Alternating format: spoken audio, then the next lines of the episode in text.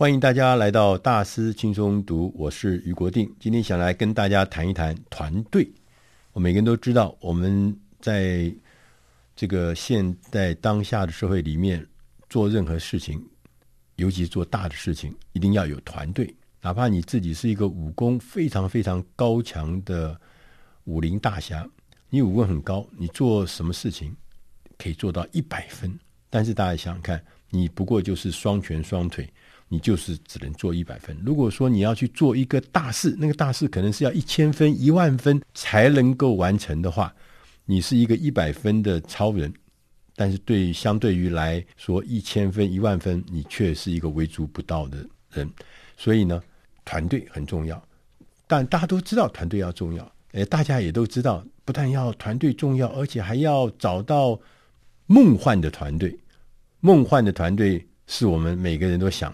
如果能我在这个梦幻团队里面的话，我们一定可以做很多很多大的事情，完成很多很多大的理想。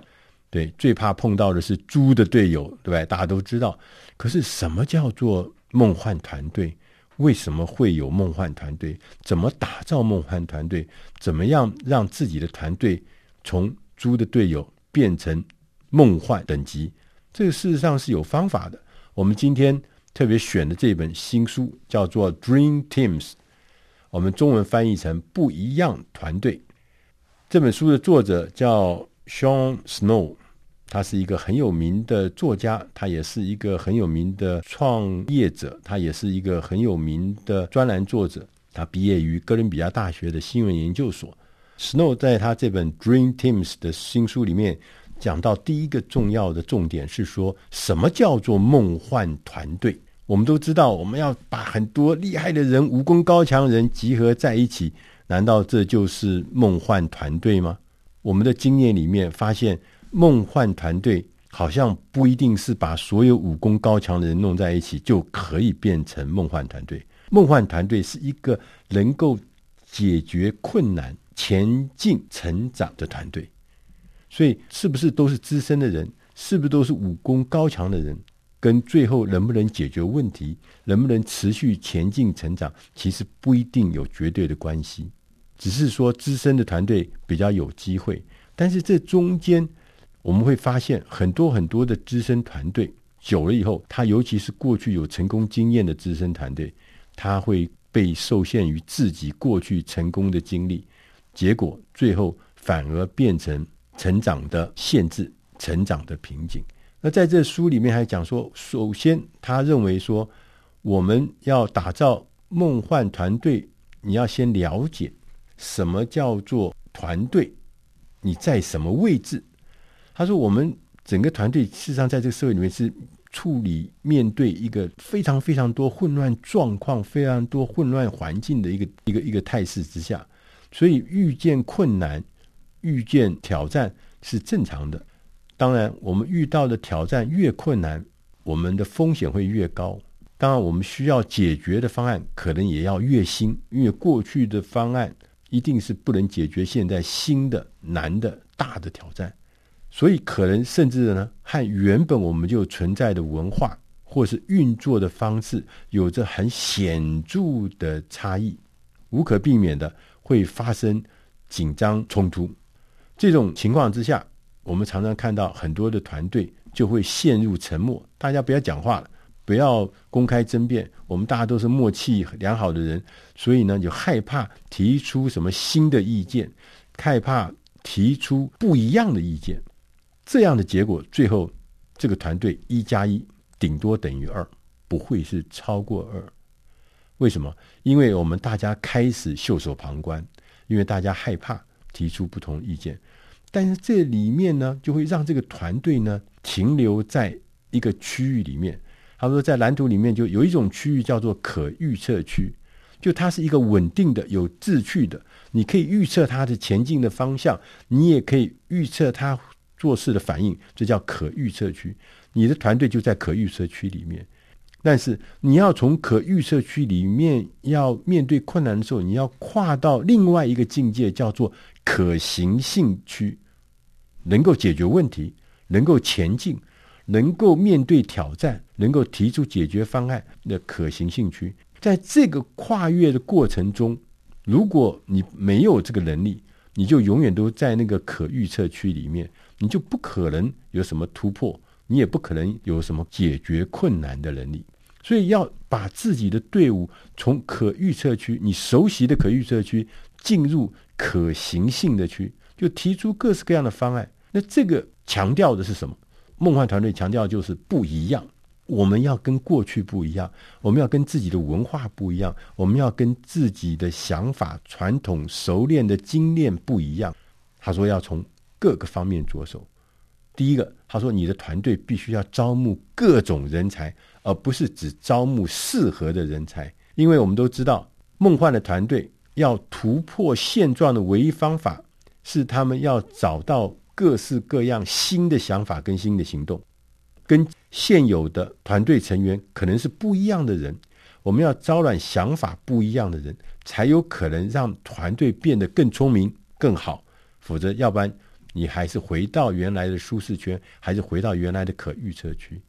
第二个呢，你要鼓励内讧跟紧张的情分。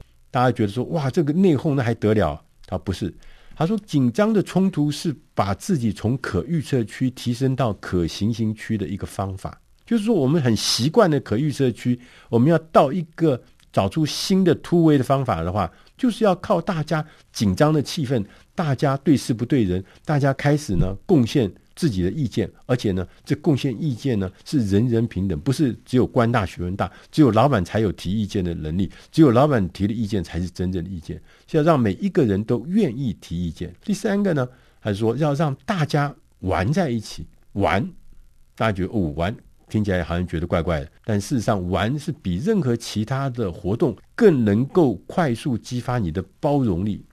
运动的比赛就很合适，所以在组织里面。团队里面，我们做一些赛事，一些运动的赛事，甚至桌游的赛事都没关系。但因为在这个赛事的过程中，会建立情谊，我们一起联合对抗敌人，产生并肩作战的一体感。第四个呢，梦幻团队特别强调包容跟赞扬反对的意见。在任何的组织，过去拥有越大的成就，我们刚刚说过去哇太厉害了。未来啊，他的思考可能就会变得缺乏弹性，团队成员也就开始变成一样。为什么？因为我们历经这么这么多的经历，创造了这么这么多的共同的回忆，所以我们大家想的也一样，我们做事方法也一样。这个时间越长呢，工作风格呢就越来越像，很容易陷入了相同思考模式的困境。所以你要提出创新的看法，你必须要制造刺激，甚至挑衅，把团队震出。过去我们自得自满的可预测区，把他们推入可行性区。达成此目的最好的方法，就是带进一些异议分子，让他的反对意见带进更独创性的解决方案。第五个呢，是思考更多怪怪的想法。我们在做脑力激荡的时候，有的人会提出一些看起来愚蠢的点子，这个是要鼓励的，是要让大家打破沉默。因为有人发表了更离谱的意见、疯狂的点子，这个反而会迫使团队朝向一个平常我们绝对不会考虑的方向前进，反而会激发出更多有用的想法。第六个是鼓励成员要做出贡献，很多的企业可能会强调共同的价值，使每个人产生共同的思维。我们不可以去质疑我们过去的思维方法，我们过去的共同价值。梦幻团队的关键却是从另外角度来想，他说不是共同的价值，是要提出一个令人信服的崇高目标。这个很迷人的目标，要先把大家的差异放在一边，我们共同的合作。换言之，就是说我们可以拥有各自的价值，我们不要为了拥有共同的价值而妥协，放弃自己的价值。不用，你还是可以拥有你自己的价值，但是我们彼此尊重。我们一起来做出贡献，各自的贡献，然后这个贡献是朝向我们崇高的目标的。第七个是培养开放的胸襟。现在想说可行性区，我们不是要不断的突破，不断的要有进展吗？大家就是应该要接纳各种不一样的观点跟探索的方式。所以，开放的胸襟，另外一面就是虚心受教。不要武断的否决他人，也不要太快的让步，在这中间否决跟让步之间，你要得到一个平衡。不管是到国外去生活的经验，不管是学习第二外国语，不管是长期的阅读国外的书刊、电影或电视，都有助于你打开刻板的印象，加深、加强你思考的弹性。第八个关键呢，是你要。更常常的会说故事。我们常常在好莱坞电影里面看到，把很多的亚洲人形容成一个，要不然就是大坏蛋、阴险的，然后身体孱弱的、笨拙的这样子的角色。但是我们在后来电影里面，在一九六六年，我们有一个《星舰迷航记》，我不知道大家记不记得，有一个苏鲁上尉，这苏鲁上尉是一个亚洲人。但是他在这里面表现的勤奋、勇敢、聪明，是一个很值得尊敬的人。那这样子一个有能力的概念，就透过这样子的故事，就深植人心。但后来的不管是李小龙 （Bruce Lee），他后来变成一个武侠的电影的一个英雄，这些都是说故事的力量。同样的道理，我们还没有发展出尊重和虚心受教的心态的时候，我们还不懂得。如何妥善运用彼此的差异时候，我们可以利用说故事，学习去爱和我们不一样的人，而不是把他们拒在千里之外。